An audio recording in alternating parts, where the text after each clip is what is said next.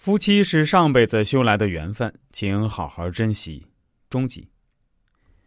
在上面的例子中，众人以为离婚让女方活得辛苦，其实没有看到，这是因为她的福分已经比出轨老公的福报高太多，对方已经配不上她，而福德有亏的一方，苦果还在后面。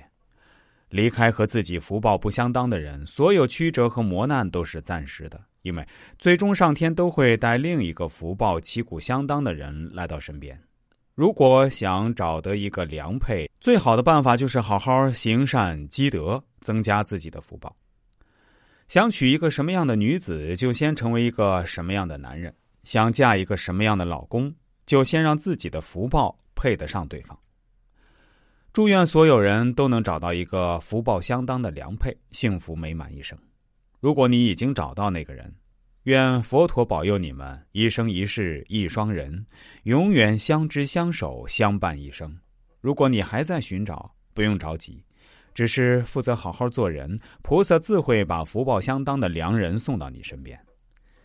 下面再来跟大家说说夫妻之间有十戒，如果您还不懂得珍惜这段情缘，就一起把这十条给戒了吧。一。借在外面，一借在外人面前争吵。夫妻在生活中难免磕磕碰碰，但要注意，不要在大庭广众面前争吵。有些问题在众人面前争吵，不但不能解决，反而会火上浇油。双方都要面子，在众人面前争吵，肯定不甘示弱，往往导致最终的局面难以收拾。所以。好夫妻们要记住，在朋友和家人面前要给爱人留足面子。你对爱人的态度，决定了别人对他的尊重程度。如果你不在乎他，别人就会看轻他。俗话说：“一个巴掌拍不响。”要彼此认错，彼此宽恕。二，戒在儿女面前争吵。吵架时需避及子女，孩子是无辜的。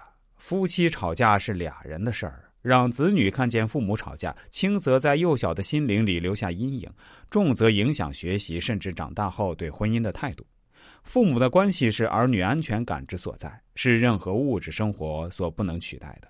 如果孩子在家里不能享受到爱的气氛和感觉，父母的行为就在不知不觉中伤害了下一代。所以，好夫妻们要给孩子做榜样。第三，借在对方生病时争吵。吵架也有一定的时间性，如果对方正在生病，如果对方情绪正低落，如果对方正处在工作不顺的逆境中，如果在这些情况下争吵，只会加深夫妻间的矛盾。所以，好夫妻爱对方，其实就是爱自己。